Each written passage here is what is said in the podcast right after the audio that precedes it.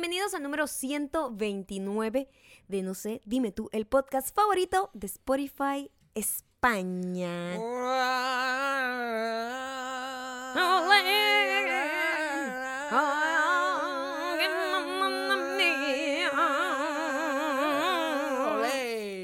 España, España. Mi querida y amada España. España. España. Nos tomamos una semana para grabar y resulta que nos quedamos ahí. O sea, nos fuimos, vamos a grabar esto. Bueno, vamos a dejar una semana aquí. Estamos eh, a riesgo de perder nuestra audiencia Sí, tan, perder la atención. tan duramente ganada. Sí, a lo mejor debería. De verdad que este micrófono. se- mira, esta semana no extrañé este micrófono. Quiero que sepan que lo estoy escuchando y sé perfectamente que es- estoy así opaca. Opaca. Opaca, nos fuimos. Sin brillo. Nos fuimos y, y revisamos en estos días los charts. Los charts de Spotify España. Y Oye. estábamos en número 3. De número 3. En número 3. Qué bien que España nos quiera tanto porque nosotros amamos España. Amamos, España. amamos España, España. España. Amamos España. Amamos España. No importa, esa Vamos gente habla así como yo. Sí. Esa gente se traga las letras como Sí, yo. Porque soy como andaluz. Andaluz.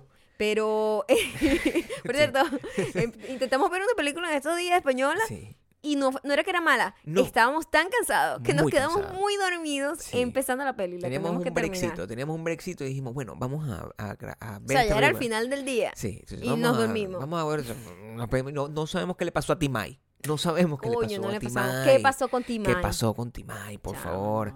Este, pero bueno, nos da una depresión horrible cada vez que recordamos que estábamos a punto de ir a España, a Argentina, o sea, que nos llegan los mensajes así que, ¡pam!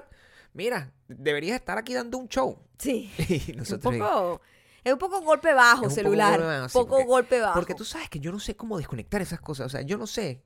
Yo no tengo control de mi agenda. el calendario, tienes que ir al calendario y Eh, eliminar ese, Escúchame ese lo que yo evento. te voy a decir, Pero yo porque lo que yo lo te voy a decir es importante. Yo no agregué nunca ese evento. No. No, yo no agregué nunca el evento No, en mi calendario. Pero bueno, tú sabes que somos espiados. ¿Tú agregaste tu no, evento en tu calendario? no, pero estaba en mi calendario. Es- En explícame. algún email se, se, se, se- Pero es como que se, arma ahí, solo. se arma Es solo. una cosa... bueno, Lo que da miedo. ¿Tú viste lo que acaba de pasar? acaba de pasar algo bien aterrador. Sí. Escuchaste Estábamos de repente hablando de las- los temas que vamos a hablar hoy Sí, en este sí. podcast. Bueno, una- pss, Y ¿Eh? de repente, sí, de repente... Siri de la nada. Sí. Siri no, perdón. Bueno, sí, no. El aparato este que tenemos aquí. Google que, Home. que un, pero bueno, viste, viste. Dios tu mío. micrófono tan dañado. Google Home. Google... Google... Google Home. Google Home. De repente dije, esto, miren lo que dijo. Sí. Yo estoy drogada. Dijo eso. Dijo eso. Dijo, I'm stoned. Stone. Lo dijo. Sí lo dijo. Y eh, volvió a aprenderse. puede ser, Sí. no puede ser. Nos están revisando la Y no la habíamos nombrado ni nada. no habíamos dicho y de algún- repente dije, I am stoned. Así ¿Ah? dijo.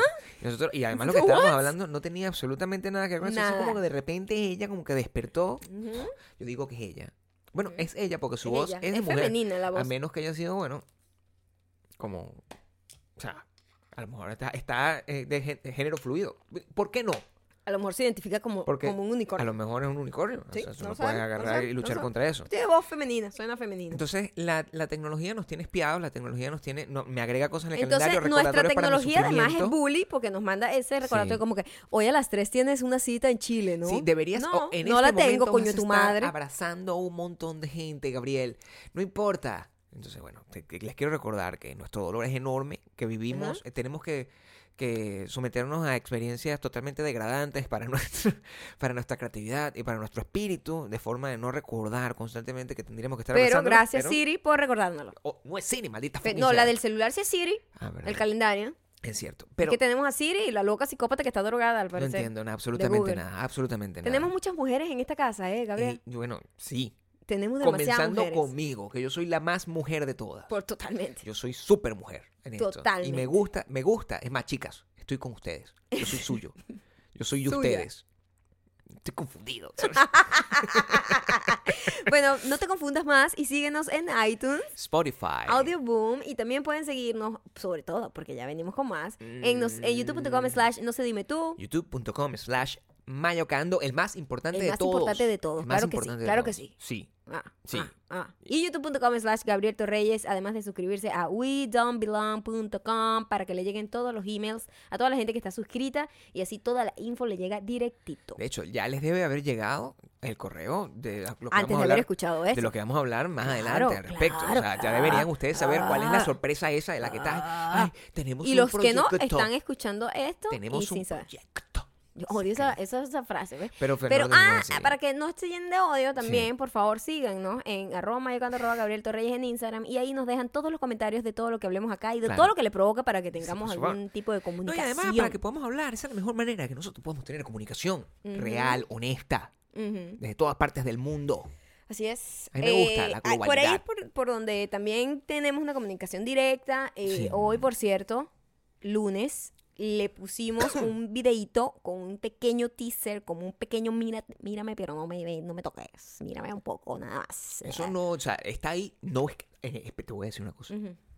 No vamos a hablar de eso en este momento. Vamos a seguir adelante para que tú tengas que calarte todo esto sin saber en qué momento yo te voy a decir por qué pusimos esa sorpresita ahí. Vamos a, tenemos muchas cosas de que hablar, tenemos demasiadas cosas acumuladas. Pero y entonces, ¿por qué pusiste nada más aquí al principio? dice claramente, dice claramente, hoy comenzamos a revelar algo. Pero ya le vamos a decir, pero primero vamos a hablar de muchas otras cosas, porque tenemos una semana sin estar aquí, Maya. Nosotros tenemos una semana aguantando un montón de información. Fuimos al cine, fuimos, vivimos un montón de experiencias. La gente me ha escrito preocupada, queriendo saber si nosotros estamos bien. Tenemos verdad. muchas cosas de las que tenemos que informar. A ti te han escrito por lo que está pasando en la situación en California. Sí, todo, sí, mucho. Que, cuán- ¿Cómo tú te enfrentaste a esa experiencia? Nada, le respondo que estoy bien. No estamos mal, no estamos muriendo. No, lo que pasa es que es complejo. Malibu está al lado de Santa Mónica, Al literal, lado, sí. al lado. O sea, son dos neighborhoods que están, dos ciudades de hecho, que están una al lado de la otra. Pero son ciudades per se, o sea, son, son su propia ciudad. Exacto, son ¿no? ciudades Malibu es una ciudad, Santa Mónica es otra ciudad, que quedan dentro que de un todas condado. se combinan y forman parte del condado de Los Ángeles. Por eso uno vive acá y dice que vive en Los Ángeles, pero no es la ciudad de Los Ángeles como tal, es el condado de Los Ángeles. Exacto. Es difícil de explicar si tú no vives en California, en esta parte, en, En el, el en el Southern sur California. de California, Sí. porque es una locura lo grande que es esta, este condado y esta ciudad, y esto es muy grande. Es tan complejo que es como el misterio de Dios, de que son tres personas en una. Es así de complicado. Es el mismo misterio de El que espíritu, el Espíritu ¿qué? ¿Cómo Santo, el? Padre y El y- Padre o y sea, el Hijo. Es la- Padre, Hijo o y sea, Espíritu Santo. Es O sea, al mismo tiempo. Yo te voy a decir algo. Jesús o, o el, o Dios Exacto. es el primer multitasking del mundo. Es Mira, el mismo el. Hijo, el Padre y el. Espíritu Santo. Es un misterio. Hace todo. Ser al mismo tiempo papá, hijo y paloma es difícil. Arrecho. Paloma que brilla. O sea, tienes, tienes todo eso. Paloma que preña. Paloma, Paloma que, que preña, preña. La paloma preñadora. la paloma preñadora. pre- ser todas esas cosas, es, así es Los Ángeles. Porque lo que se está quemando Sí. Es que el- el- la parte más difícil de lo que se está quemando queda en el condado de Ventura, que ni siquiera es el Eh, condado ni de Los Ángeles. siquiera es el condado de Los Ángeles. Pero no- pero Ahí es considerado Los Ángeles. no, ahí comenzó. Uy, es muy complicado de explicar, chavo. Es muy difícil, muy difícil. Yo no puedo. Es muy difícil. Tú ves esto que es blanco, sí, pero es negro. Es negro. Pero es blanco, es negro también. Y también es negro. Acaba de sonar el monstruo que tengo en la garganta. Se dejó No sé si fuiste tú o es mi estómago. No, fue mi garganta otra vez, Bueno, se dejó colar. me parece correcto. Eh, entonces, el incendio, primero hubo un tiroteo horrendo en el mismo lugar donde se ocasionó El primer incendio. O sea, de verdad, esa gente en Ventura está mal, mal, mal. Mal. O sea, ahí, ahí pasó No. algo. Sí. Ahí hay una maldición. Hay una cosa así. Además, pasó Dejaron de justo al lado, pasó justo al lado, en donde hubo una vez como un accidente eh, radioactivo, que ese era uno de los grandes era miedos uno de los cuentos que tú me estás echando. Sí. que uno de los laboratorios en los años 50 que tuvo un accidente radioactivo terrible ahí, eso no estaba totalmente limpio, porque eso quedan como algún tipo de, de, ¿sabes?, de, de- de- de residuos. Claro. Y el miedo era que eso activara toda esa vaina y en el aire, bueno, pronto nos saldrán cinco ojos, pues. Sí, por supuesto. Bueno, O ya, sea, ya yo tengo uno, loca. un tercero. No, ya, tienes uno aquí ya yo tengo un ojo que me está saliendo ahí ¿Eh? sin, sin ningún tipo de control. Malibu queda así al lado de Santa Mónica, pero es muy grande, al igual que Santa Mónica es grande también. Pero Malibu es muy, muy, muy claro, grande. porque lo que se está quemando de Malibú, de hecho, es para la- hacia las montañas. porque hacia en la Malibú, parte claro. hacia la parte que va más hacia aventura Porque uno también. piensa en Malibú y es piensa, bueno, son las casas que están en la playa, pero eso no es lo que se está quemando. Lo que se está quemando es el monte, porque Malibú tiene Ujú. como un es un pueblo. Vamos a hablar en perspectiva. Es un pueblo, es un pueblo de millonarios, donde Ujú, está un montón de gente, calabazas, con, con, cosas, con, con, Caballos, caballos y cosas, claro. Eso se está quemando, quemado, así, Pero terrible. horrible que horrible. hubo Es una, ci- una ciudad completa desapareció. Un pueblo que tenían que era o sea, un- eso es horrible nada más Sí. imaginarlo. O sea, se acabó, se acabó cero, cero, cero, Entonces, cenizas. claro, les agradezco muchísimo a todas las personas que están pendientes de nosotros, nos han escrito mucho y de verdad les agradezco su preocupación, pero es difícil Nosotros afortunadamente estamos bien, igual ahora. da miedo porque Sí. el, con- el incendio continúa. eh, ha disminuido un pelo la brisa porque para que entiendan, la gente decía, pero ¿cómo es posible que esa gente está ahí? porque nos ha evacuado? Eran 80 millas por hora la brisa. La, la vaina era una Imagínate ráfaga de fuego. Era Sí, como si el un fuego... tornado de fuego. Se, conver- se, se- se formaban tornados de fuego. Tornados que tú podías ver. Literalmente como un tornado normal de aire. pero pues, de candela. pero con candela y, y- y- y destruyó todo a su Sí, paso. muy heavy y, metal. y lo loco aquí, para que entiendan, los incendios aquí siempre pasan en esta época, en fall. el año pasado pasó el año uno pasado lo, pueden- lo- horrible. lo pueden ver, en el, si revisan el podcast en YouTube, ahí está, lo pueden ver. también, Sí, sí, hablamos sí, de hablamos de lo mismo porque esto. es candela. Nosotros tenemos, por fortuna, de verdad que nosotros estamos, vivimos en una zona muy bendita porque vivimos lo suficientemente alto para que si pasa un tsunami, No estamos en un área que es safe, pero estamos cerca de la playa también. Ah. eh, pero estamos muy elevados. Pero también vivimos también como rodeado de un, una, una cantidad de, de Como una planta cordillera de, de- verde. verde, que es muy raro Sí. porque en LA todo es súper seco, porque aquí hay sequía, pero Fea, no hay agua. aquí no pues. llueve, aquí no llueve no nunca, agua, nunca, nada, o nunca. sea, Entonces, los parabrisas no, lo- no, no hay que arreglarlo. Seguía, sequía arrecha y eso es lo que tienen esa zona por allá por Malibu que tiene mucha mata seca y eso Ujú. en cuanto naturalmente por el calor se incendia cualquier cosa por la brisa. La brisa es lo que hace que se cree el incendio. La brisa junto a las, eh, ellos le llaman brush. Como, como brochas, brush. Eso es lo que ellos llaman, que eso es lo que activa los incendios en este tipo de época. La paja seca. Es una paja seca, Claro, exactamente. la la paja seca con la brisa y el sol forman candela. Hashtag la paja seca. La paja seca. Y la gente dice, verga, pero ¿cómo es posible un país, o, o California, que te digo, California es el estado con más dinero Claro, en este país? Sí. Es muy difícil, humanamente muy difícil, con- controlar un incendio que pasa. Te- tienen que imaginarse que estos son montañas que nosotros no tenemos idea de lo grandes que son. Nosotros en nuestros países pequeños, Claro. latinoamericanos, Cuando uno que está tenemos allá. nuestras cosas naturales, eso es chiquitico. Al lado de las montañas estas son unas cosas exageradas. Porque es todo muy masivo, muy... Todo es muy- como así como los potes de refresco gringos, Sí, pues. es todo es grande, como todo un es combo, grande. Es como un combo de un comida combo- rápida. Como una un cosa... combo, combo gringo, Un pues. combo gringo, que tú agarras, tú un combo gringo, sabes que tú vas a comer como por cuatro días o que cuatro personas pueden comer del mismo combo. Así es una montaña esta. Así es, un- y aquí hay muchas. y las candelas son así también. pasan esos incendios en el medio de la nada, donde la única manera de llegar es con un avión, y el avión, como las llamas están muy altas, no puede bajar a cierta altura No. para poder controlar. Es un desastre, chamo. Eso, se- eso se hizo un desastre.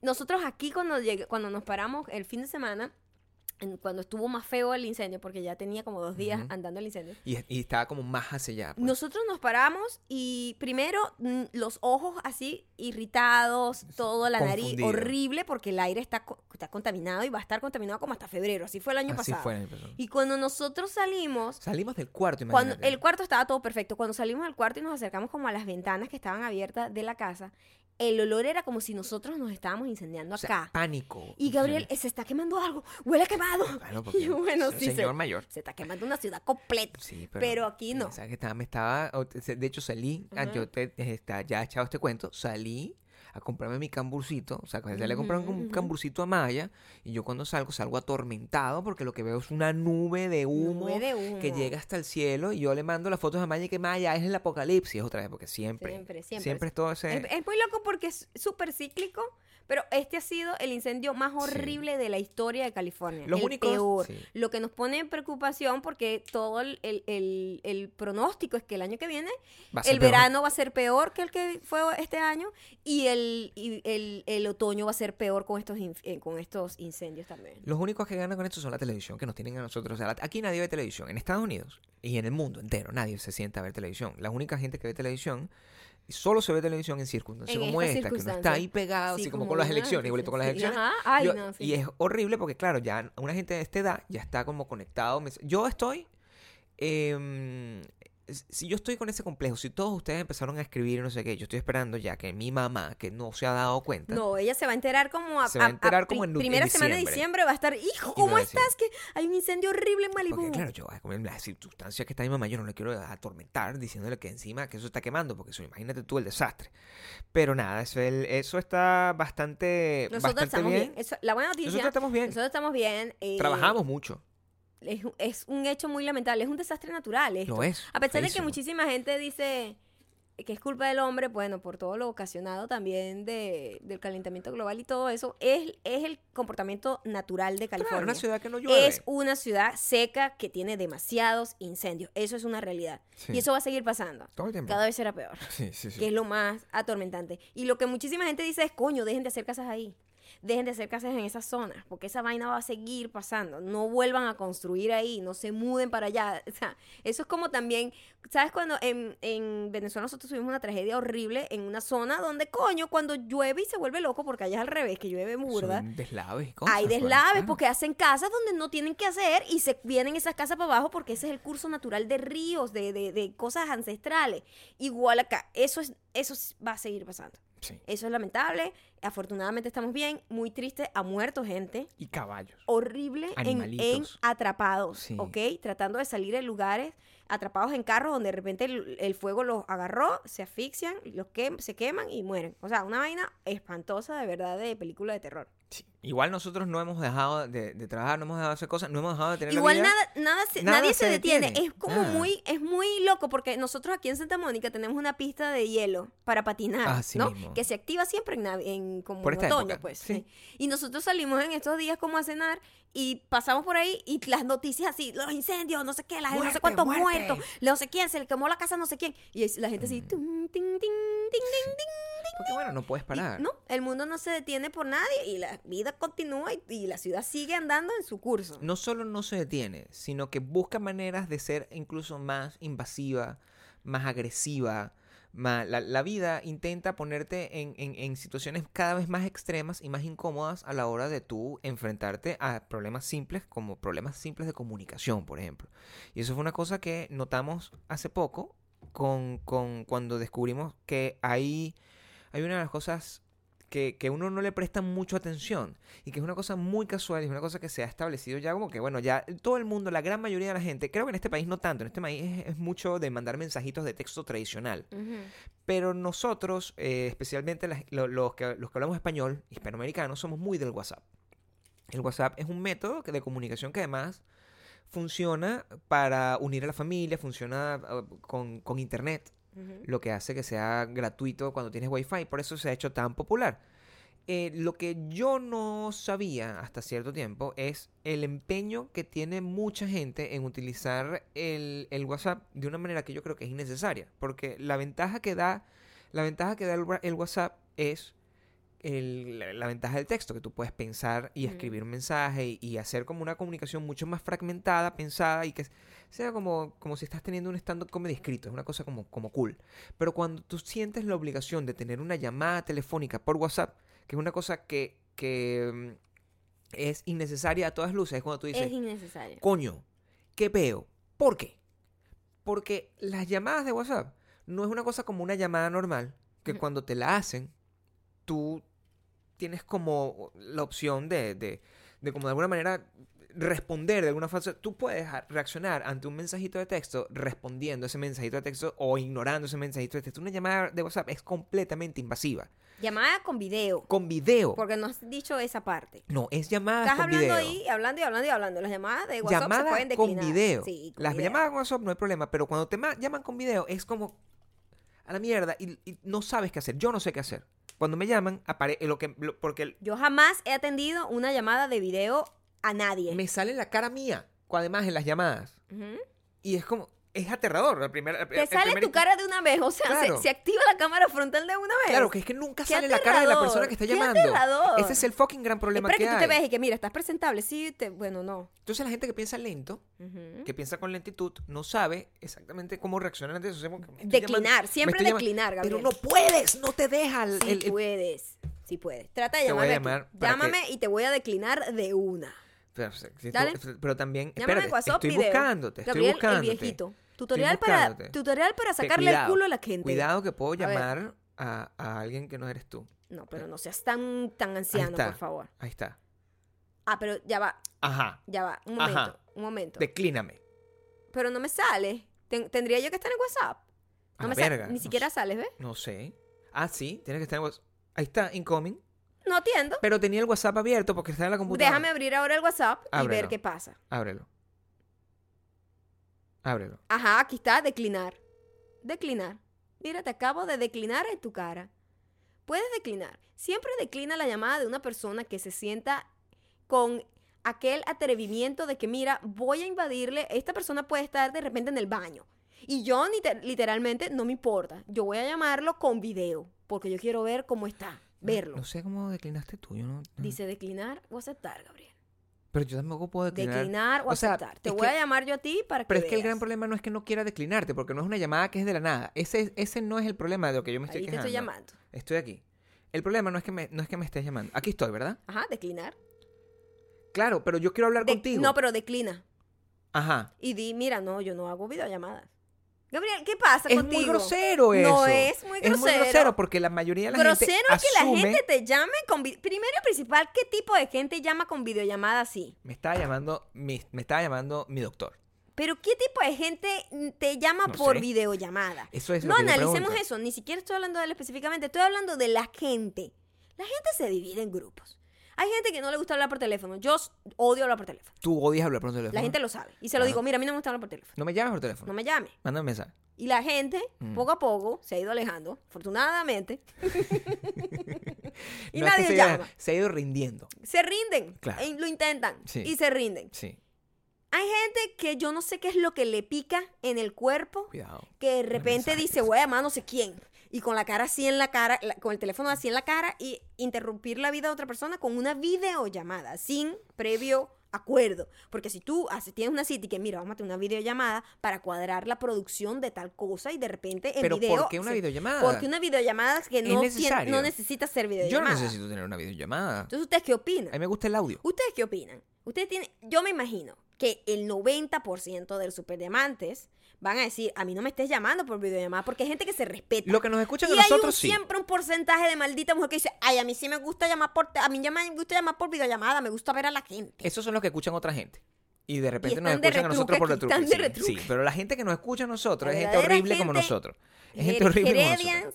Los Heredians no hacen videollamadas. Si usted hace videollamada, sépalo, usted no es Heredians. Claro, porque o sea, primero eh, vas a estar muy solo. Si esa es tu única manera de comunicación, Sí, sí, y na- sí. todo el mundo te va a declinar. Todo el mundo va a hacer lo que está haciendo mal. Pero es horrible porque además te pone en, en situaciones incómodas. Imagínate que alguien te llama, porque uno cuando uno toma acciones, cuando está hablando por teléfono de una manera tradicional, que uno puede simplemente simular prestar atención. Que es una de las ventajas de la Eso llamada es- telefónica para la gente eso- que habla. Eso es otra cosa. O sea, ¿a, qué- a quién estás viendo tú mientras estás haciendo la videollamada? Porque es un poco, en tu caso, En mi caso, homoerótica hablar con tu doctor en un video en donde se están viendo a sí mismos. ¿verdad? ¿Verdad? Que, O te estás tú viendo a yo- ti mismo, como que "Uh, me estoy viendo a mí, porque uno es así, uno es... hay gente que se Ya, mira. escúchame, uno Claro. es bastante eh, eh, Narciso. narciso. Narciso. Y uno se ve a uno mismo, ¿verdad? Así como cuando uno hace ¿A quién selfie, uno no ve la cámara, sino que se ve a sí mismo, Yo quiero hacer esa pregunta a todo el mundo que Pero nos ¿a está quién escuchando. ves tú en una videollamada? En la videollamada, ¿Qué ves? tú Los- ves la a la persona, Es raro. a la persona con la que estás teniendo. Y yo veo. Yo veo las historias de la gente, que la gente hace como screenshots de las videollamadas y las comparte en las historias. Y digo, ¿cuánta gente hace esto? O sea, yo no hago eso. Nunca. Yo a ti no te, o sea, Nunca. yo casi ni te hablo así normalmente, o sea, te mando como mensajitos porque me gusta más. no, o sea, estamos al lado y te mando nunca, mensajes al Nosotros lado. nunca hablamos por teléfono. No. No, Lo evitamos. mensaje. Tiene que haber una emergencia así horrible. pero es que no. Como, pero fíjate, se estaba, estaba la, la- la nube, Ajá. la nube de candela, con la muerte retratada en la cara que estábamos nosotros. Exacto. Y yo lo que hice fue mandarte un mensaje, no te Claro, llamé. ¿qué es no te llamé eso? para decirte, vaya, creo que Imagínate estamos una muriendo. videollamada para mostrarte esto. Mira, Mira, ¿qué ¿qué es eso? Esa tecnología, que es una tecnología de los años 50 que nos vendieron en las películas de ciencia ficción, es una tecnología in- innecesaria que se haya creado de esa forma. Imag- si, o sea, si se ponen a llorar, si se ponen a llorar en la videollamada, ¿qué haces tú? Bueno, por ejemplo, yo creo que alguien que no debería nunca hacer videollamadas porque se la pasa en eso, y yo no sabía que eso era una cosa, era es Justin Bieber. Justin Bieber, yo me acabo de dar cuenta por unas noticias que Justin Bieber ha sido visto llorando en la calle como 10 veces. Too many times. Es lo que te quiero decir. ¿En serio hicieron Too esa many cuenta? times. ¿Sacaron esa cuenta? Hay más, hay más, Gabriel. Es- Ok. o sea, hay- yo no sabía que era una cosa, ¿sabes? A thing, Es- como es- dicen los es- gringos. Ok. It's a thing. Como que es, es algo que todo el mundo sabía y yo no sabía. Que Justin Bieber es una persona que llora mucho en público.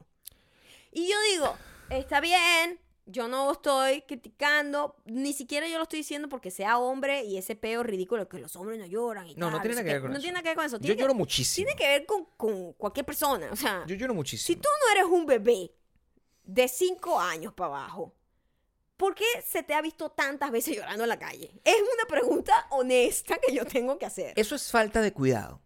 Te voy a explicar por qué. Yo, por ejemplo, yo lloro mucho. Yo ayer te lo dije. Y lo, y lo, y, y pasó. O sea, pero, este- pero llorar así de llorar así que... estaba en lágrimas. Llorar así yo no. no sé cómo está llorando Justin Bieber porque yo no sigo lo que hace la farándula. ¿Ok? Yo no, yo no- yo no sigo las cosas de la farándula. Ajá. Yo lo que sé es que, por ejemplo, Maya y yo tenemos, eh, tenemos este problema. A Maya me, di, Maya me dijo en algún momento, mira, eh, cuando yo me muera, esta es la canción que yo quiero pongas. Y es una canción que a mí me gusta. Es una canción de una banda que me gusta y es una cosa que nos gusta a los dos. Entonces, ahora yo no puedo escuchar esa canción sin llorar, pensando que esa es la canción que yo voy a tener que poner cuando Maya se muera. Y eso ¡Qué es muy complicado para mí. Y ayer ya te dije que por favor que le quites el poder a la canción y que Pero no la pongas no ninguna puedo, canción. porque ya lo Porque, sé. eh, yo no quiero velorio. Pero Gabriel. ya estoy Yo no conectado. quiero velorio. Ya yo estoy conectado emocionalmente. Pero yo no quiero velorio. Estoy no ahí va a haber dónde poner esa canción. canción. Claro, pero te, te vas a morir en algún momento. Pero velorio no quiero. Yo no puedo dejar eso en seco. Pero bueno, ¿quién ¿Sabes va a qué ponerle la canción? ¿Qué? No hay velorio. Pero ¿qué- qué- no te ¿qué voy a hacer yo con tus con tus restos Nada, mortales? ya, o sea, que, o sea, cremarlos y se acabó. no, tengo, ten- que- tengo que hacerte un homenaje, una cosa ¿Qué ridícula. homenaje? No me hagas homenaje. Y lo voy a transmitir Hazme por el WhatsApp. homenaje en vida, Gabriel. lo voy a, En lo voy a- video. lo voy a transmitir en video. Voy a hacer un live stream. Voy a hacer un live stream de tu... No, No, no, pues, no, eh, no. me- me- eh, eso es un problema. Ah, Yo, ya te quité el peso de la canción. yo tengo... Yo tengo compasión. Y yo creo que es hora de empezar a tener más compasión con la gente, eh, así sea Justin Bieber. Yo sé que Justin Bieber es millonario. Ya, va, pero ¿qué le pasa?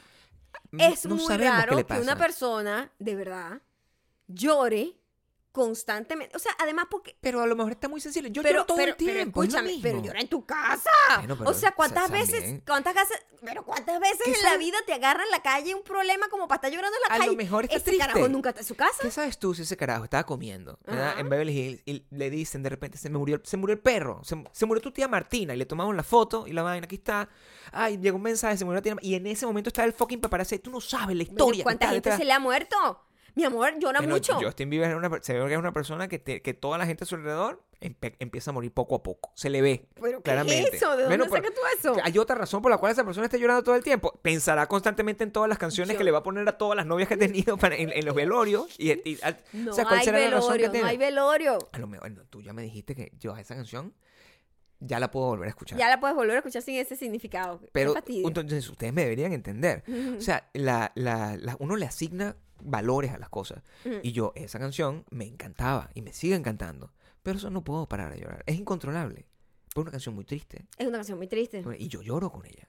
Lloro, horrible. O sea, ayer estaba con los lentes y Maya se burlaba de mí. Se me miraba, me decía, pero maldita sea, ¿estás llorando en serio? Yo, sí, estoy llorando en serio porque me, me da, da ganas de llorar la canción. Y no la quiero quitar porque me gusta la canción. Es un conflicto muy Pero, grande. pero tú no has visto la foto de Justin Bieber llorando. Porque yo nunca te he visto a ti en la ca Yo nunca te he visto a ti llorar de la manera en que yo estaba llorando Justin ¿Cómo Bieber. estaba llorando fucking amor, Justin llorando Bieber? como un niño, pues llorando así. Pero, una O sea, pregunta. Es muy raro. En esa noticia, Ajá. no salía en ningún momento las razones posibles por las cuales Justin Bieber puede estar llorando. De eso no se sabe. La noticia es solo el llanto. El llanto y la nueva novia, así como cancelando, como ya un poco, como coño, marico, ya, deja la ladilla. Porque llora todo el tiempo. Mi amor, demasiado. Y no es el doble, no es el doble del, del- del No, burrito no, que te lo pusieron a llorar para generar un poco de... Demasiadas veces llorando, como ¿cuántas Pero re- ¿por cuántos qué años- llora tanto? ¿Cuánto tiempo tiene ella en- él en esa relación con esta tipa nueva? ¿Ah? No sé, cinco meses. Ya, en no esos sé. cinco meses van como 30 fotos de él llorando con una ropa distinta y la caraja así, "Mm, tranquilo. No puede ser. Te lo juro. ¿Pero por qué? Pobrecito. ¿Por qué llora Justin Bieber? ¿Por qué llora Justin Bieber? Mira. ¿cómo se llaman los fans de Justin Bieber? Believers. Believers. Ajá. Believers es la cosa. Believers. Ah, sí. Ajá, de sí. Bieber. De Bieber. The Beavers. Believers. Ok, Como believers, pero believers. ok. Los fans de Believer. no, believers. ¿Me pueden explicar? Usted, esa gente sabe. Ajá. O sea, por ejemplo, tú agarras y... Yo no creo que tengamos Escúchame. fan de, de Justin Bieber. aquí. Totalmente. Tú agarras y le preguntas ¡Fuera a, a un superdiamante. Y Ujú. le dice, mira, superdiamante, este...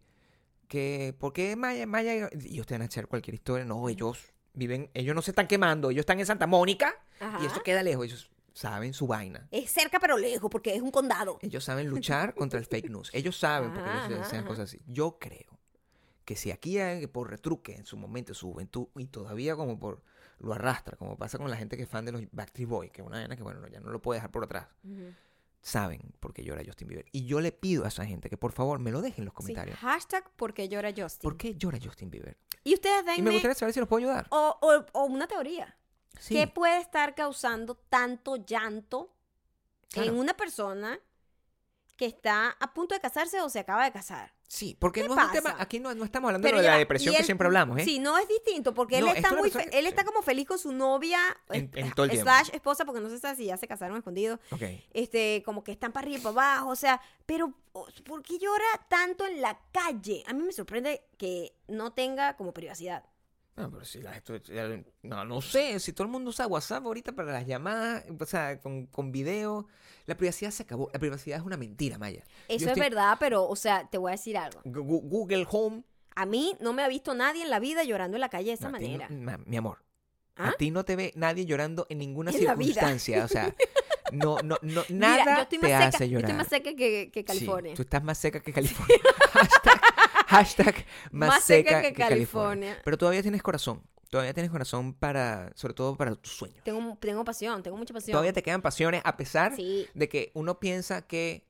ah, mira, hoy se murió Stan Lee, por ejemplo. se murió el señor Stan Lee, pero Stan Lee Sí. vivió una vida maravillosa. Vivió una vida maravillosa y comenzó tarde. 95 años. Comenzó Comenzó tarde. tarde para lo que se considera en el mundo de, de la presión social de que es tarde. Pues él comenzó Exacto. como su, su mundo de cómics como a los 45, Como a los 40 más o menos. como a los 40. 30 y pico así. que ya la gente pues eh, Ya ahorita con el con esa con esa con ese motor que tienen como metido por ahí Ya ahorita tienen- que a la gente a los 12 años tiene que tener ya un negocio cinco negocios montados y ser influencer y no sé qué sí, coño entonces, por eso cálmate Eso en ese, ento- en ese en entonces ese era un poco más lento. era sí. un poco más lento pero sin embargo ya en los 40 era considerado como que coño se te quedó el aparato Se te te, quedaste que- en el se- aparato se te quemó un poquito el arroz. Sí. Es lo que se dice, ¿no? En esas circunstancias. no el arroz es otra cosa Ah, discúlpame. Tú, un momento aquí. se te quemó el arroz significa Se te pasó el arroz, no es lo mismo.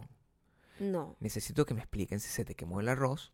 No tiene que mira ver se con te está quemando el arroz es cuando Eso una es distinto, persona pero eso, es el- eso, es el- eso es Ah, un gerundio. ok Eso es un gerundio. se Pero te- si lo dices en pasado, se te, se te pasó el arroz. Ah, no sé qué significa. Tiene mucho sentido. Se te pasó el tren. ¿Qué Está se más dice? sacotudo. El tren sí, se te pasó el tren sí. Como que ya te quedaste, te quedaste en ¿Y- el sitio sin avanzar hacia el otro lugar. ¿Y qué es? ¿Qué es? ¿Qué es? ¿Qué? Se te quemó el arroz. Explícalo gráficamente Se me para que- yo se lo te pueda quemó el entender. arroz en venezolano. Yo no sé si ustedes en sus países tienen una... una deben tener, porque todos tenemos un nombre para todo. Es cuando una persona, eh, eh, sobre todo los niñitos, yo no sé por qué, tienen cero eh, como control de lo que está pasando con su cuerpo. Y se, cuando a estos niños se le mete como que en la ropa interior plus el short o la falda o lo que sea que tengan como por la raca trasera de las posaderas de todo ser humano tiene.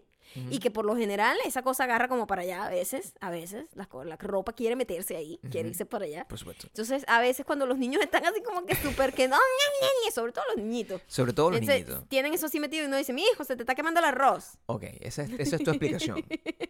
Bueno, eso así se le decía Ah, en mi pueblo. Me gustaría, me gustaría, me gustaría entender un poco de eso.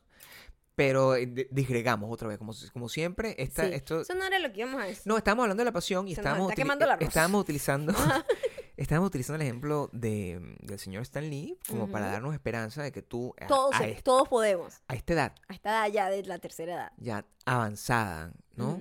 Donde estás como más allá de allá. Más de allá que acá. Más, Más allá que de la, la quemada de arroz. más guasácala. ¿eh? Más pa- así. Más para allá. Guachápala. Guachapala. Guachápala. Guacha para allá. Ajá. Eh, has logrado, finalmente, He logrado uno de mis Lograr una de tus pasiones, sueños. Maya. Uno de mis grandes sueños y pasiones. Explica, Eh, por favor. Nosotros lanzamos un, un pequeño teaser hoy lunes en la mañana y muchísima gente entendió o muchísima gente adivinó te conocen. Lanzó te un guess Te conocen. y la pegaron. Y es que estamos trabajando en mi línea de ropa. Yes. Eh, Yes. es una línea de ropa dedicada a las mujeres petit. Es una marca de, lo- de ropa, de Es hecho. una- es, es- es una más allá marca- que una línea. No es una línea, es una marca de ropa que estamos sacando. Es Esta primera pre-colección es una cosa muy pequeña, es como un appetizer, es una cosa muy chiquitica, solo para tener como una, un abreboca de lo que será la primera colección oficial, oficial, grande el, la- el año que viene, Ese primer concepto es lo que vamos a revelar este, este jueves. este jueves. Este jueves. Eh, pero sí podemos decir de una vez. Sí. Yo creo que el nombre de tu Sí, marca y el- por qué. El nombre de la marca es 51, porque ese es mi tamaño acá en pulgadas y pies. 5-1, cada vez que lo dices suena fino. 5-1. 5-1 se llama. 5-1. Y mm, ha sido todo un, ha sido una locura, porque estos últimos meses ha sido una locura en muchísimos ámbitos y todo está combinado ahorita en este momento. En este momento. todo, está- todo está pasando esta semana, señores. Todo pasó hoy, de hecho. o sea, Todo, ah, no, y hoy han pasado miles de cosas y seguirán pasando. Claro. O sea, ha sido una locura. Este fin de año ha sido una, una gran locura. Pero lo cool es que ya por fin, por fin. ya por fin, este, eh, la producción está avanzando y ya falta muy poquito para que puedan preordenar. Nosotros vamos a hacer primero un pre-order y de hecho la gente que haga pre-order va a poder comprar en- con, con un des- costo, un barato, descuento, sí. un pequeño descuento que le vamos a dar a la gente que va a comprar en pre-order y ya después va a salir a como a disposición normal de a la venta, pues. Sí, la, la, la, la marca, el- la preventa comienza el jueves, el jueves eh, eh, 15.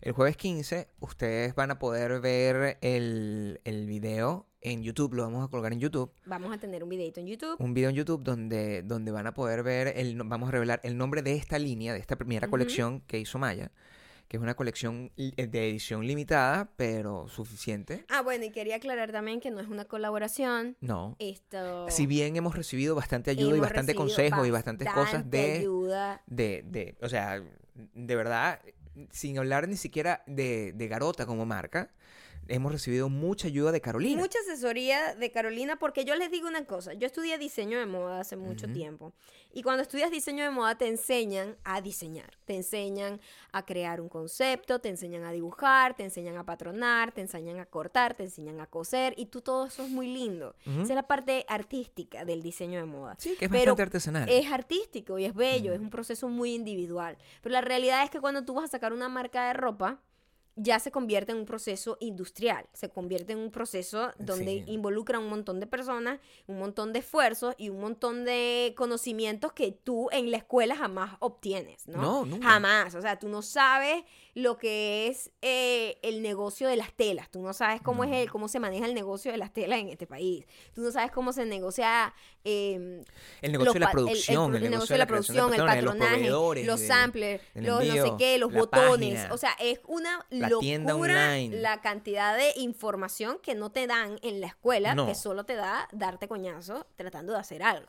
Y nosotros habíamos tenido, por ejemplo, cuando, nos- cuando yo estudié allá en Venezuela, que comencé a ser visto bueno y todo esto, yo dije, bueno, lo veía como imposible por eso mismo, porque allá no, yo no veía que tener los recursos de tener fábricas, de tener costureras, porque tú sola no puedes hacerlo, ¿me entiendes? Porque una cosa es que yo no quería tampoco ser diseñadora como diseñadora, un vestido para quién, ¿Ah? allá, Claro. un vestido para quién, pues, para mis Venezuela. Sí, O sea, eso no me interesaba, ¿me entiendes? Yo quería una marca, una marca de ropa que es totalmente distinto, tener una marca diseñada por ti a hacer tu nombre como diseñadora la marca. Que es otra Es- cosa ese- totalmente ese válida es- también, esa pero es otra es como... cosa totalmente, Es otro estilo. pero es totalmente distinto, es otro, otro, otro modelo de negocio. Otra forma, otra forma de, de buscar trabajar también en el mundo de la moda. ¿no? Exacto. Entonces yo quería hacer mi marca y en Venezuela se me hacía, o me parecía súper imposible.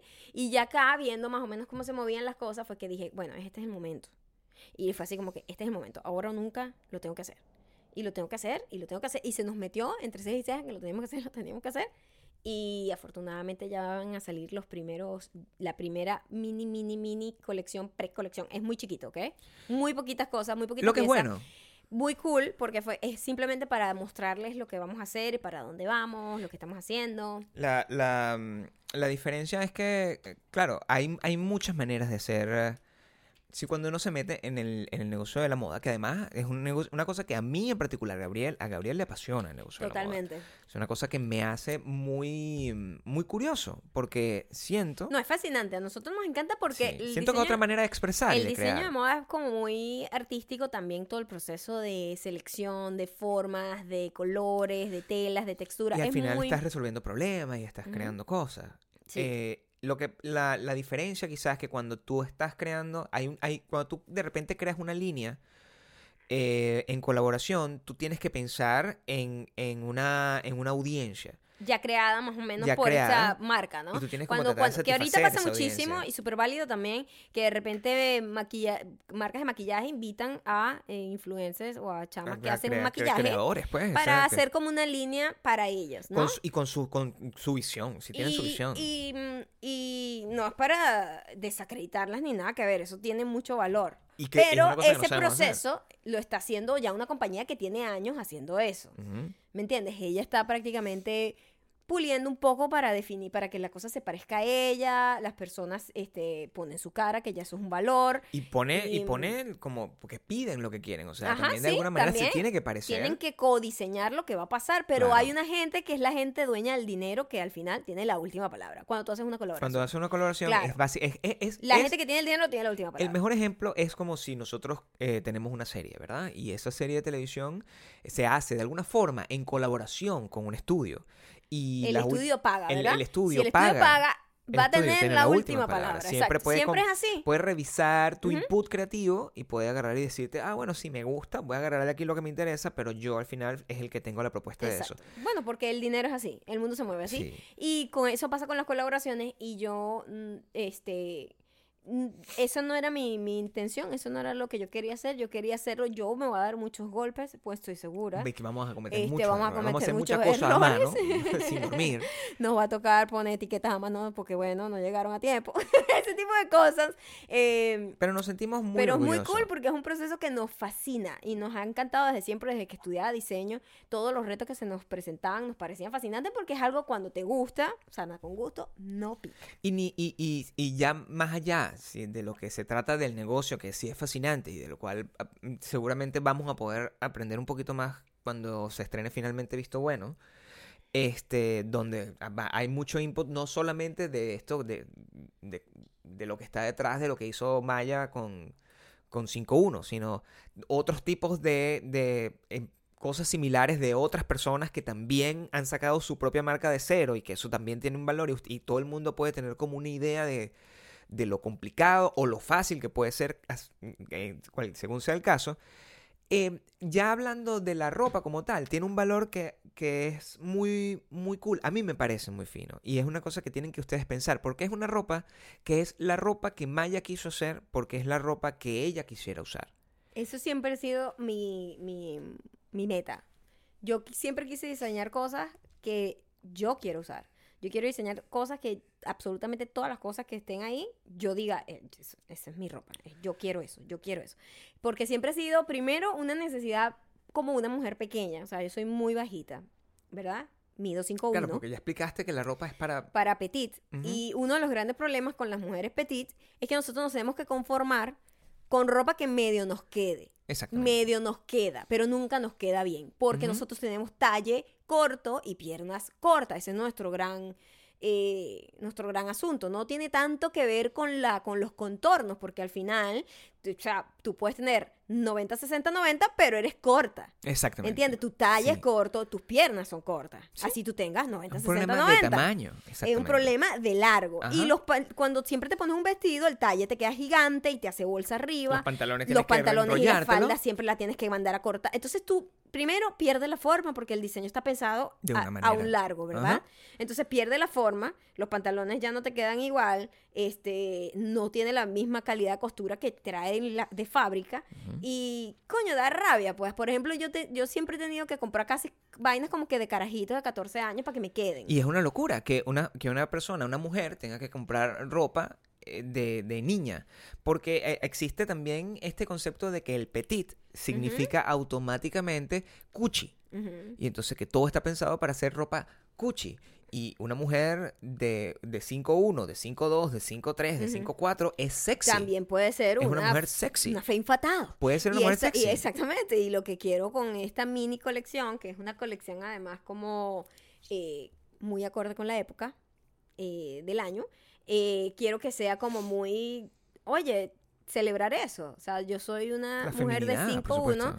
Pero me gusta ser sexy, me gusta ser y, y usar la- las cosas que todo el mundo te dice que no uses porque eres muy bajita para usarlo. Sí. Pero si lo haces bien y si tiene un buen entalle y si te queda bien, va, va a salir bien. todo va a Entonces, salir bien. con, con respecto a eso, el call to action por, directo. por cierto, no tienes que ser 5'1 nada más para que te quede. no, no, no. Hay un rango, hay un Sí. rango de mujeres petites. 5'1 es el sea, nombre de la marca porque es el porque tamaño ese de es mi tamaño, pero, pero, o sea, yo sé que mu- muchísimas cosas van a poder quedar la gente que tenga más estatura que yo. Sí. Claro que sí. Pero lo bueno es que está pensado sin olvidar a la gente que mide 5'1 como yo. Exacto, porque fíjate tú, y eso es otro tema que también nos había llamado la atención, que era que eh, hay, hay siempre, y e- es genial que se haya abierto las posibilidades de que las personas de, de plus size tengan también ropa, porque era- simplemente se sentían que no estaban representadas, y eso es, eso es una Y realidad. eso era otra cosa. Ellas tampoco podían tener ropa que fuese cool, que sea bonita, que sea sexy,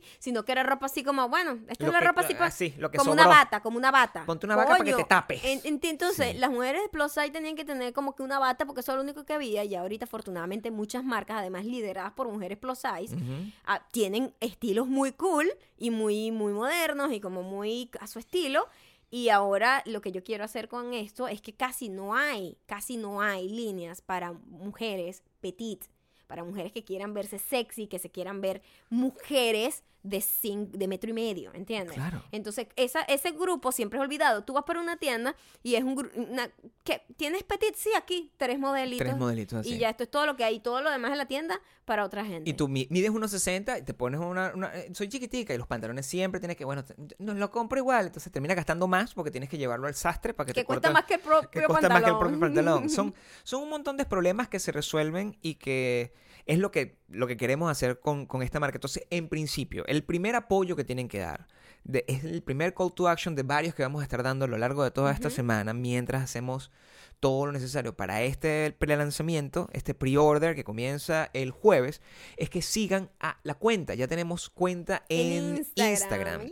Se llama arroba 51.store. Ujú. Y ahí eh, no tener contenido todavía, vamos a subir inmediatamente que lancemos el pre-order. Sigan ya esa cuenta, 51.store. Ahí mm, eh, vamos a estar compartiendo todos los que son, todo lo relacionado con esta, con esta colección. Eh, vamos a, Maya va a estar creando constantemente videitos y cosas sobre, de, para, hay- Sobre la- las piezas, las piezas, cómo cuidarse, sobre cómo cuidar la cómo ropa, combinarla. sobre, ya que todo es online, eh, sobre cómo medirse ustedes para que sepan qué tallas son ustedes. Porque otra Sí. cosa, como siempre se los he dicho se los dije en Visto Bueno, las tallas son solo letritas y números, ¿ok? Es una manera de guiarnos, ¿ok? A lo mejor tú en otra talla eres XS y aquí seas S o viceversa. La idea es que te- nosotros vamos a tener una tabla de tallas para que tú más o menos te ubiques y tú digas, "Mm, aquí yo soy S. Nunca tomen eso como algo positivo o negativo, ¿ok? Como siempre lo he dicho, una talla es simplemente referencial, referencial para, para y que depende mucho de la marca y del entalle de la marca. Por eso cada marca tiene su propio entalle. Nuestro entalle es pequeño, es para mujeres pequeñas, sobre todo de altura pequeña.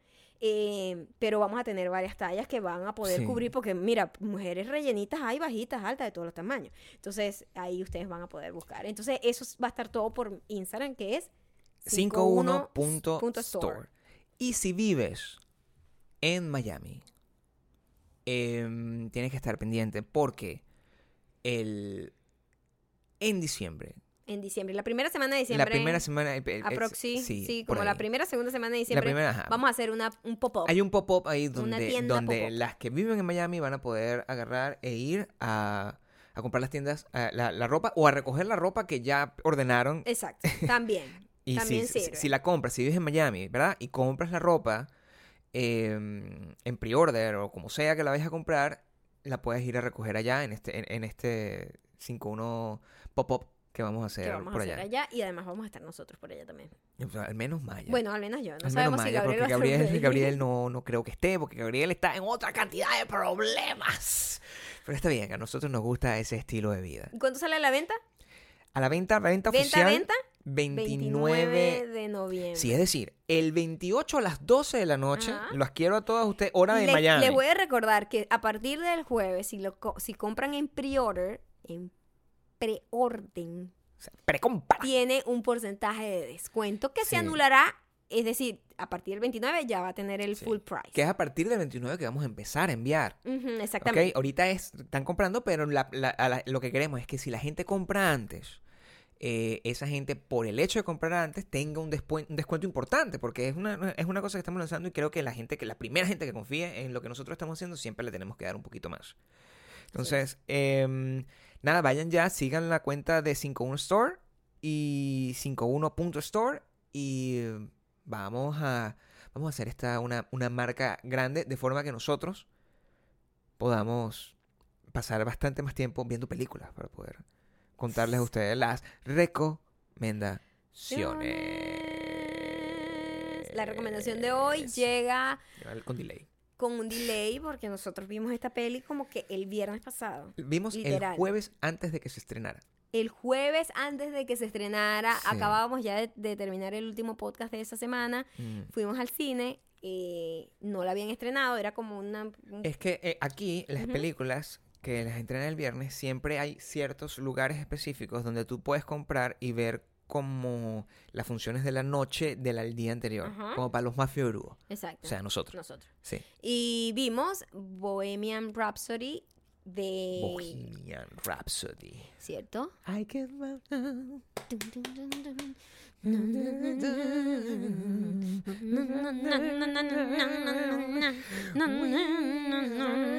¿Cuál estás cantando tú? Estoy Porque yo cantando creo We Are que- the Champions. Sí, nosotros estamos cantando una No, canción bueno, si quieres que cante, pero no sé, ¿qué quieres cantar Pero eso tú? fue un concierto ¿Qué quieres cantar? pr- Sí, prácticamente hermoso, hermoso, a, a- mira, O sea, a capela, paso a paso de lo sí, que sí, pasó. Similar a todo lo que pasó en el Live Live 8. 8, Es una cosa, totalmente. todo lo que lo nosotros que hicimos. acabamos de hacer es arte. ¡Qué buena película! A mí me encantó. Me da mucha risa porque esta película fue muy criticada. Muy criticada, así que le dieron como que 60 en Protein Tomato el- los críticos y como que 100 los, los- Los la audiencia, ¿no? Y además se ganó el fucking... eh, eh, fue la primera película, o sea, el, el- la película número uno en, en tickets, en venta de tickets en Estados Unidos. Lo que es, y creo que a nivel mundial, lo que es una cosa importantísima, porque es callarle la boca a un montón de gente. Con respecto Mira, a eso. tiene, eh, los críticos le dieron 62 y la audiencia le dio 93. Así estamos de separados aquí. Siempre, separados. cuando pasa esto es muy raro, es raro. Sí. Porque por lo general la gente está un poco de acuerdo. Como que, bueno, si no fue muy buena o fue buenísima, ¿no? A menos que sea una crowd pleaser, porque tú nunca vas a encontrar unos críticos dándole una buena cosa a una película de Misión Imposible, pero Misión Imp- siempre le va a ir bien. Cuando son muy cotuferas, ese rango es distinto, pero que esta Eh, película no es cotufera eh, no como es tal, cotufera, está in between. eh, pero tiene una, una fanaticada muy, muy, muy apasionada. Entonces, cuando ve, cuando la gente va y tiene, por ejemplo, a mí me encantó que supe muchas cosas de, de Freddie Mercury que no sabía y que no voy a decir porque, bueno, si ustedes la van a ir a ver, Be better. lo Vean la cool, película. lo cool es como ir descubriendo esas cosas que por cuestiones de época y como eran los tiempos, era la forma en que la gente se manejaba, no sabía muchas cosas que estaban ahí. Yo sabía mucho de como del rockstar, ¿me entiendes? Pero como que de la persona no sabía mucho. Y la gran crítica que ha tenido la gente es que no, que no fue lo suficientemente Accurate. según- como precisa, como correcta con los tiempos y las cosas, o que o que pusieron todo como muy fresa, muy fresa, la vida de Que no Freddie entiendo a qué se refiere con muy fresa, porque Sí, todo lo que yo vi no se me parecía fresa a. Porque yo no sé si es que querían ver así como a Freddie Mercury metiéndose, metiéndose, Eh, inhalando y- metiéndose una vaina en las venas. Inhalando cocaína de un pene. o- Eso es lo que quería ver. O, o sí, o, Así, o- sí, o- inhalando practicando sexo oral, así. Yo no sé qué quería No la gente como para que fuese, eso, o sea, como para que fuese más real. no lo sé. Porque a mí me parece que es muy... Sí, o sea, las películas, uno tiene la libertad cuando hace una película de hacerlo como le da la gana. Esto no está diciendo que es... Nunca se dijo como que la vida real, hechos cada uno. No, esto es prácticamente un homenaje y es una vaina bella, como una vaina, como una... ¿Cómo le digo? Como una versión poética de lo que fue Freddie Mercury, de su vida, de su además. A mí me encantó además que la banda tenía mucha importancia Mucha en la película. O sea, todos actuaron excelente. Los actores, el casting me pareció una brutalidad. Es una de las mejores Tú cosas. sentías que estabas viendo a los carajos de Queen, era muy loco. ¿Mm? El casting era muy increíble, los chamos que actuaban también como los otros integrantes, los actores magníficos, buenísimos, muy, muy, muy cool. Y podías entender un poco también, como que, coño, para entender como que un, un genio de, de la música, tenías que entender también que él no era solo, pues. Esa, e- esa- ese sonido y esa, y esa magia que crearon ellos eran, no era solo Freddie Mercury, o sea, había tres personas más que, que también tenían ahí parte de la historia. ¿Sabes lo que yo pienso? Que el proyecto, el- la película, es un, es una es un producto que está hecho, pensado para fans. Y hay un tema que es que los críticos no entienden, que es que la relación que tienen los fans con Queen es una relación donde este tipo de, de libertades creativas y no sé qué son permitidas. O sea, el fan de Queen es como un, es como un superdiamante. Es- me vuelvo a hacer el ejemplo. Es una persona que si, si, si ellos están en un show, ellos saben los chistes internos, saben Exacto. sobre la dinámica, saben un montón de información y ellos entienden que además esto está completamente validado por el resto de Queen, que es, eh, lo am- los aman pues. Entonces, lo que hagan, ellos no, no- no- no lo van a juzgar porque no es, un, no es un crowd pleaser, es un fan pleaser y hay una diferencia entre, entre ambas cosas.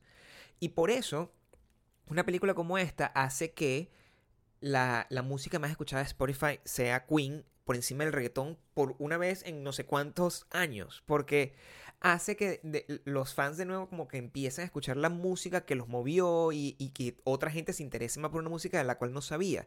Pero si la gente que hace esta crítica espera tener un biopic que todo el mundo disfrute, incluso la gente que no conozca sobre, sobre Queen. Y esa no es la intención de esta película. Esta película está hecha para el fan de Queen, que es mucho. Son muchos los fans de Queen, son Claro. miles y millones de personas. Y con eso es suficiente. Con eso ya tienen la- la- la- la- la- las metas de, de, ti- de taquilla. Bueno, lograron vender, eh, o sea, le superaron en taquilla a todas las películas que están en entonces, el momento. da igual, lo que tienes es un montón de gente amargada que espera un montón de cosas porque también estamos viviendo en esta época donde todo el mundo necesitas una película donde haya mucha tristeza y un montón de violaciones y un montón que, que agarren a, a- a la gente, a los morenos y le caen a palazo en mitad con, con, eh, con unos policías para que tú sientas que de verdad estás viendo una película que tú mereces apoyar. Sí, sí. Y la verdad a mí me sabe un poco a mierda. Yo quiero Sí, ver la historia. A mí, a mí- y a mí me gusta también que tú tengas, la- por eso me encantó tanto Sorry to Bother You, porque, coño, también ten libertad de hacer lo que te dé la gana, así sea una biopic. Tú como, como, tú como artista y como creador de, de una película tienes la libertad de crearla como te dé la gana. Que el lenguaje sea como a ti te dé la gana y que cuentes lo que a ti te dé la gana, ¿me entiendes? Imagínate cómo tú encapsulas la vida de una persona en dos horas. Imagínate. Imposible, tú solamente vas a coger a dedo, y te tomas las coño, licencias con que te dé la gana. lo que tú quieres contar. O sea, yo estoy aquí cagado de la risa esperando cuando salga la película de Elton John. Cuando salgan los mismos cabezas de huevo a decir Exacto. que no, eso no es Eso no- eso no fue lo que no- pasó. Eso no muestra el verdadero Coño, Elton John. si tú quieres ver al verdadero Elton John, Por lo lee- menos está vivo, por lo menos está vivo Elton léete, John. léete un libro, papá. O sea, búscate un librito, busca un montón de... O sea, ve es periodismo, pero esto es una película. O sea, la gente está muy confundida. ¿Quieres ¿Verdad? ver un ¿Es- documental? ¿Es un documental o O una película? O una película. Si quieres ver una película, es una, es- esta película la vas a disfrutar. Si quieres ver un A mí documental... me pareció una de las películas que más me ha emocionado y yo que estoy como, mira, Maya lloró. muerta por... Yo, mira, escúchame. Escúchame. Yo que soy Seca como California. Seca como California. Esa película a mí me emocionó mucho. Sí, y te ni emocionó. siquiera es porque pase algo dramático en la película. No, es muy porque tú podrías creer que, ay, no sé, la gente salió llorando con Precious. Yo nunca vi Precious. Yo tampoco, Pero la gente la quiero ver. parece ser que pasaron cosas Precious muy dramáticas, ¿no? Sí. Pero, ¿me entiendes? Entiendo no como. Precious, Sí, pues. o sea, ese era un chiste y yo venía de la peli, ¿no? Este, ni siquiera es porque pase algo en específico, es por la carga emocional que, que, va, que va como... eh, Pero es que que se va la música. escalando y esa música, La música escuchar hace la emocionar. música de Queen a todo volumen en, en una sala de cine con tremendo sonido y con toda la, la cosa, además tienen al final como, como parte de un concierto, es como es como demasiado emocionante. Sale es muy fiebrudo de Queen. Y les, y les digo, o sea, con esto no hago ningún, porque esto ya creo que es lo que está, es lo que está en todos lados. Con esto no hago ningún spoiler. Se muere. Pero... eh, Él mu- em, él muere. Él muere. Él muere. Pero la, la, la, la magia está en los detalles. La, lo que ocurre, o sea, el nivel de precisión con el que los momentos de la, que están en la película fueron reproducidos para hacerlos más hermosos. Yo creo que nunca he visto una cosa con tanta pericia a nivel de- de- eh, directorial y a nivel de, de actuación como ese concierto de Live Aid. Yo estaba viendo un video que, que- que colocaron side by side del el concierto original de Live Aid con el- la escena del concierto en la película. Y es, está reproducido Es que milimétricamente. lo ensayaron, lo Es ensayaron. absurdo milimétricamente. Entonces es como que tú tienes, eh, eh, para el fan, que era una gente que pudo ver ese concierto, así sea en YouTube, en algún momento porque es fan de Queen, ver como unas tomas adicionales del, del- unas tomas distintas que nunca ha visto de un concierto que atesora y que es considerado uno de los mejores conciertos de la historia de la música rock. Es lo que, lo que trascendió a Queen como el, el- la bandera del rock de estadio. Eso es, eh, eso es un treat muy grande. La película está excelentemente hecha, eh, está increíblemente escrita, muy bien actuada.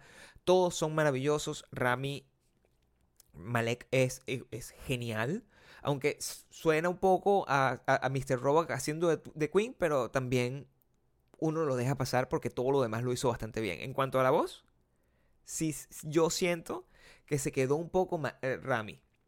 Cuando hace, no hace, no hace tanto, es difícil Ah, la, hablar. la voz, la, La voz. voz. de hablar, no de cantar, porque nadie se atrevería No, a se cantar como Freddie De verdad, Mercury. si hubiesen hecho eso, Hubiese sido una cagada. pero no, a lo mejor hubiese sido una propuesta interesante. Ahí Dicen, los ¿cómo críticos van a dicen, poner? ahí los críticos dicen, de verdad, eso sí es un esfuerzo El tratar de actor colocar. lo intentó. El actor lo intentó y por eso le vamos a dar el Oscar. Porque la gente es así. Vayan a ver la película, ya la saben, la conocen. Si no, la, la deben haber visto, si son súper demantes.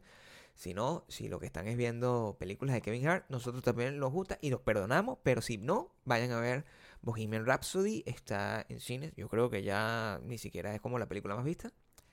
Eh, y hasta el momento, yo creo que está en la lista de nuestras películas favoritas de este mes. Y nosotros vemos películas toda la semana. Todo el tiempo. De hecho, ayer vimos una que prob- probablemente comentemos mañana. Que también es un biopic, de alguna forma. Pero, eh, Bohemian Rhapsody. Les agradezco que la vean. Y esa fue la recomendación del día de hoy. Ok, ahora vamos con los comentarios y no sé cuál comentario, estoy aquí buscando. ¿Fuiste a cuál foto? Te mandé a la foto al video, al videito, donde tú estabas. Esta. El videito. No, el videito donde tú estás, donde tienes la, la, la cosa negra. Ese, ahí es donde Ajá. quiero que. Sí, pero, pero, pero busco y busco y no veo nada. Bueno, pero hazlo con criterio. No, busco y busco. No, por favor. No, estoy esperando.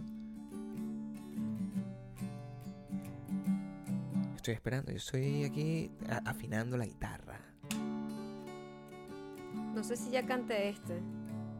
Bueno, pero no importa, nos daremos cuenta. Yo tengo que buscar aquí que voy a.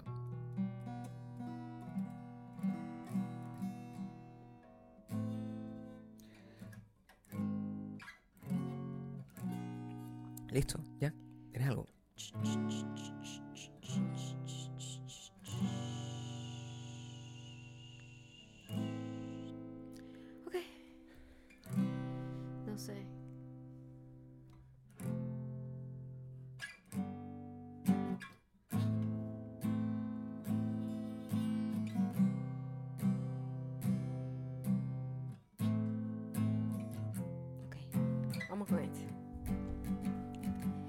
Comentario, gre- gracias a Gruyu.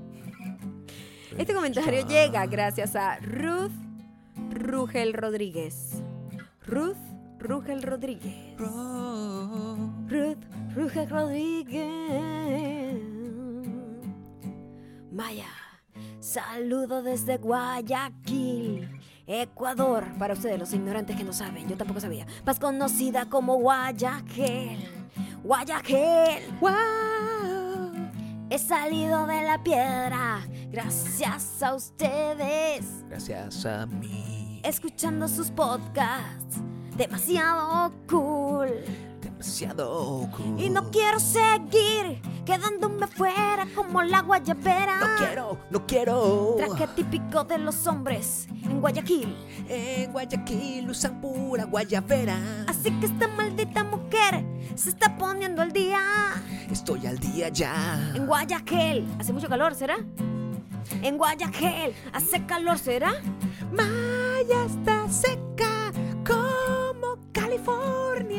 Con un incendio en Guayaquil. Está seca como California. Maya está seca como California. Ah.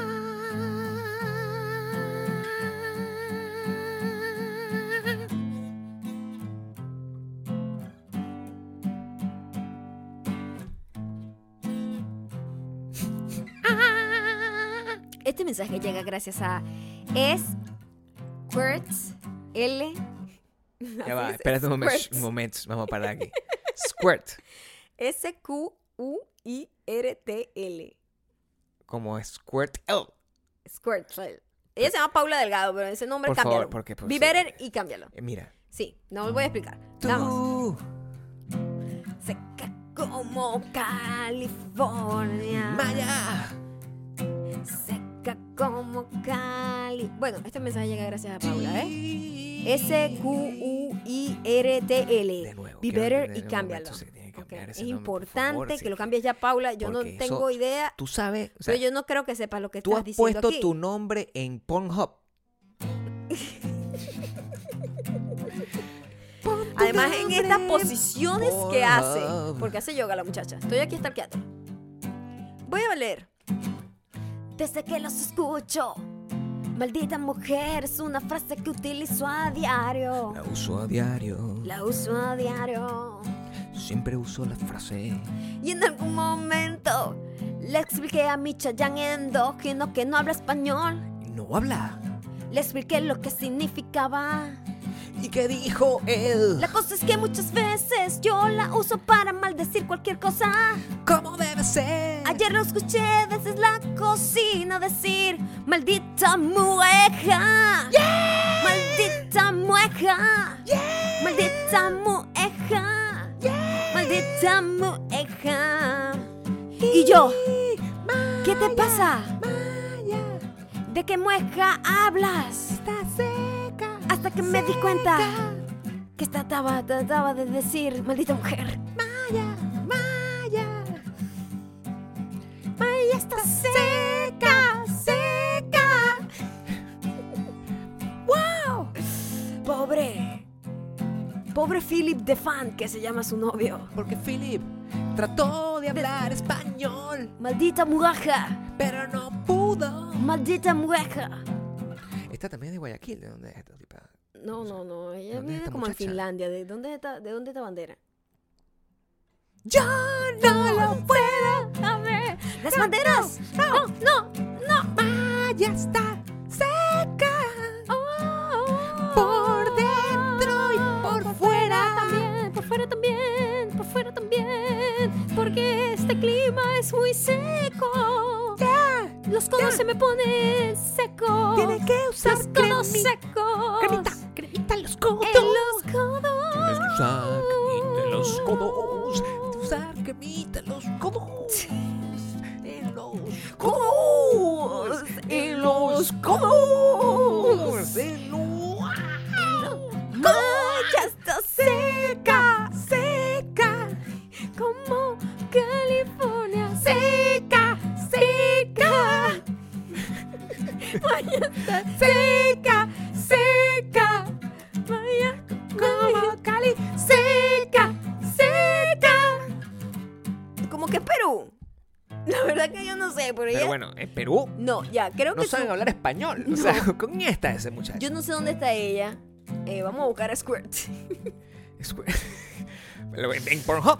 Squirt. poner Squirt. L-T Paula Delgado. A ver. O a lo mejor, mira, dice Venezuela. Las dos son lo en mismo. IBK. Sí es? Squirt, nadie se llama Squirt. ¿Qué es IBK? No sé qué es IBK o LBK. LBK.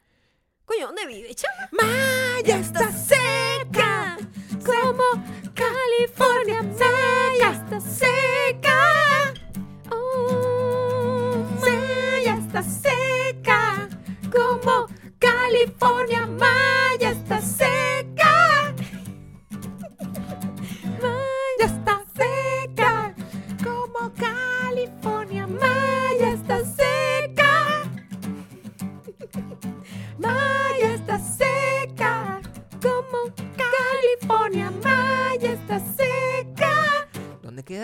No tengo No idea. tengo de idea, verdad, coño, Paula, be better. Primero cambia tu fucking Coloca, handler. escúchame, Y segundo, coloca LBK en Google. Eso es lo que tienes que hacer. Usa Google. puede ser Perdón. LBK, Ok, Google. puede ser LBK o, o puede ser... Ok, Google. Where is LBK? No, dilo bien. No, no, no, no, no, no. Ok, no, Google. No, no digas nada, no digas nada. Where is LBK? No, no tengo idea.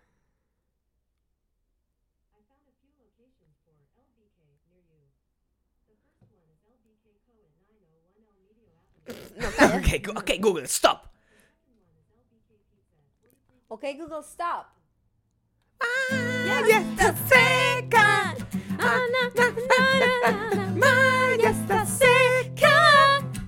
Muchísimas gracias por haber llegado hasta aquí. Ya saben que nos tienen que seguir en arroba llegando arroba Gabriel Torreyes y en arroba 51.store para que California, para que vayan viendo un poco de qué se trata esta mini mini colección. California. Mini mini. Mira, de hecho, ahorita, si vas al, al Instagram de Maya, y probablemente al mío, vas a encontrar los bocetos. O sea, es una cosa. No Sí. prometas los bocetos, todavía estoy trabajando en ello. Maya está seca como California. Maya está seca. Los bocetos, eh, obviamente los primeros están listos, pero se hicieron varios cambios en el proceso uno se da cuenta que hay cosas que no pasan como uno se las imagina. Oh, oh, Maya está seca. Maya está seca.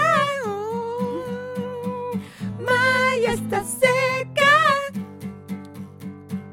Maya está seca.